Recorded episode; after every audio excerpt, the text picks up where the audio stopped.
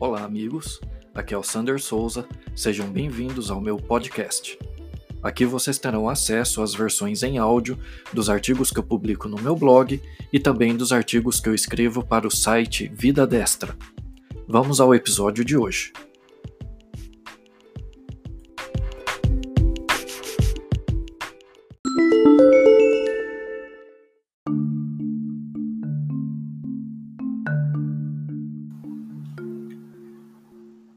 Amigos, o podcast de hoje ele é referente ao artigo, ao meu artigo semanal, né, para o site Vida Destra, que foi publicado no dia 15 de janeiro de 2020 e cujo título é O Brasil precisa de educação.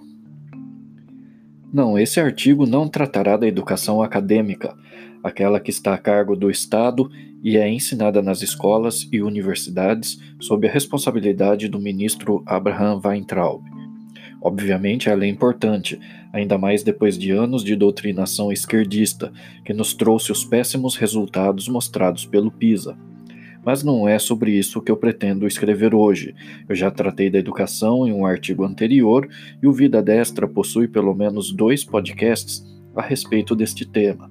Hoje quero tratar da questão da educação de forma mais abrangente. O Brasil precisa de educação, isso é incontestável mas vejo que estamos focando nossos esforços na educação acadêmica, aquela que é, ou deveria ser, provida pelas nossas escolas. Claro que concordo que precisamos urgentemente investir na educação das nossas crianças e dos nossos jovens, mas não podemos nos esquecer, enquanto sociedade, que a educação é muito mais abrangente, não ficando restrita aos conteúdos ensinados em sala de aula. E se realmente queremos que o Brasil progrida, precisamos dar a atenção devida aos outros aspectos que envolvem a educação. Para começar, certos valores e conceitos são ensinados em casa pelos pais, pela família, não sendo responsabilidade da escola ou do Estado. Os primeiros conceitos que temos a respeito do convívio em sociedade vêm da família, e os valores morais também são os pais que ensinam, ou deveriam ensinar aos seus filhos, o respeito ao próximo, o respeito à propriedade alheia, conceitos de certo e errado, o respeito à hierarquia estabelecida, e cabe aos pais impor limites, ensinando seus filhos que eles não podem fazer o que querem porque vivem em uma sociedade, com outras pessoas, com regras estabelecidas, e tudo o que fizerem terá consequências que poderão ser boas ou más para eles mesmos. Os pais precisam ensinar seus filhos a fazer escolhas e a refletir antes de agir. É em casa que se aprende as primeiras noções de meritocracia. Os pais devem incentivar as boas atitudes de seus filhos e repreender as más. E os pais não devem poupar seus filhos das consequências ruins das suas atitudes, salvo em situações extremas. Estas coisas que citei não se aprendem na escola. Eu acredito que quando a criança ingressa na escola, ela colocará em prática tudo isto que citei acima. A maneira como a criança se relaciona com as outras, a maneira como reage às situações do dia a dia, o respeito ao patrimônio escolar e ao professor será reflexo da educação recebida previamente em seu lar. Os pais não podem acreditar que caberá à escola ensinar essas coisas. Se os pais acreditarem que cabe à escola ensinar estes valores, então anos da infância serão perdidos sem que a criança receba a educação mínima necessária ao convívio social. Hoje precisamos focar na educação que forma indivíduos capazes de desenvolver o seu potencial. Infelizmente, o Brasil é um país onde muitos talentos se perdem num verdadeiro desperdício intelectual. Uma boa base moral aprendida no lar permitirá que as pessoas tenham uma outra visão de mundo e uma outra maneira de lidar com as situações do dia a dia. Precisamos educar as pessoas para que se tornem cidadãs, que é mais que apenas ser moradoras de uma cidade.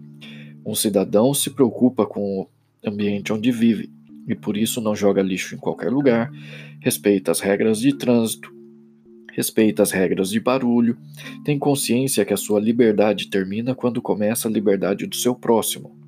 Ser cidadão é viver dentro de regras de civilidade. Nenhuma sociedade se desenvolve plenamente se não estiver sujeita a regras. A falta de regras produz o caos, e o caos não produz progresso nem desenvolvimento. Precisamos educar as pessoas quanto às questões ambientais, ensinando-as a ter um modo de vida mais sustentável, economizando água e energia, separando corretamente o lixo para reciclagem, jogando o lixo nos locais adequados e evitando uma atitude consumista. Isso ajudará a melhorar a vida nas cidades. Precisamos dar às pessoas uma educação financeira, ensinando ensinando-as princípios de empreendedorismo para que entendam que podem fazer as coisas por si mesmas sem ficar esperando que o Estado faça por elas. Uma educação cívica é necessária, e aqui não me refiro àquela disciplina que já foi ensinada nas escolas. Civismo, civilidade, isto influencia diretamente na maneira como as pessoas lidam com o patrimônio público. Ao contrário do que vemos hoje, o patrimônio público não é algo que não pertence a ninguém, mas, ao contrário, é algo que pertence a todos, e, portanto, cada pessoa tem a sua cota de responsabilidade na manutenção e conservação desse patrimônio. E aqui incluo a necessária educação política, que visa ensinar às pessoas o funcionamento da política e o papel delas no processo político, permitindo o amadurecimento da nossa política e o combate às mazelas que a afetam e permitindo também que a política deixe de ser uma atividade que só atrai pessoas de péssimo caráter, mas que passe a atrair o cidadão de bem, cerrando as carreiras políticas para quem não tem uma vida correta. Temos muita coisa a aprender Grande parte da sociedade padece sem a educação acadêmica e também sem esta base educacional e cultural que não é fornecida pelo sistema de ensino. E antes que alguém venha com a ideia, não cabe ao Estado ensinar valores morais e valores cívicos básicos. A responsabilidade de ensinar estes valores pertence à família. Foi por isso que a família tradicional foi tão atacada pelos governos esquerdistas e ainda é atacada hoje por aqueles que defendem as nefastas ideologias esquerdistas. Ao atacar as famílias, que são a base da sociedade, a esquerda faz com que todos os valores que regem a nossa nação ficassem enfraquecidos e vulneráveis, permitindo a sua substituição por outros valores.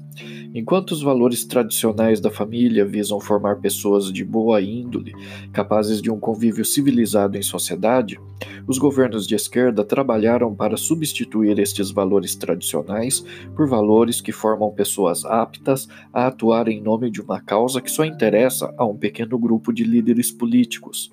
A esquerda não se preocupa em formar pessoas capazes de desenvolver o seu potencial, mas se preocupa apenas em formar militantes capazes de lutar cegamente pelas ideologias defendidas pelos partidos esquerdistas. É só olhar ao nosso redor para constatar a falta que o ensino amplo de valores morais e cívicos está fazendo à nossa sociedade. Vemos a falta desta educação afetando o dia a dia das nossas cidades em várias áreas, afetando negativamente a qualidade de vida de milhões de brasileiros. Precisamos arregaçar as mangas e trabalhar arduamente para educar as pessoas e tirá-las da mediocridade onde muitas ainda se encontram. Precisamos trabalhar intensamente para abrir os olhos das pessoas e para mostrá-las que o mundo é muito mais amplo e as oportunidades são muito maiores do que elas imaginam, mas que só aqueles que investem em seu próprio aprimoramento e crescimento pessoal conseguem usufruir. Sem o resgate dos valores familiares tradicionais e conservadores, e sem este investimento maciço na educação ampla e irrestrita da nossa população, não se restringindo às escolas e universidades, nunca seremos um país desenvolvido de verdade. Este será o maior desafio brasileiro pelas próximas décadas.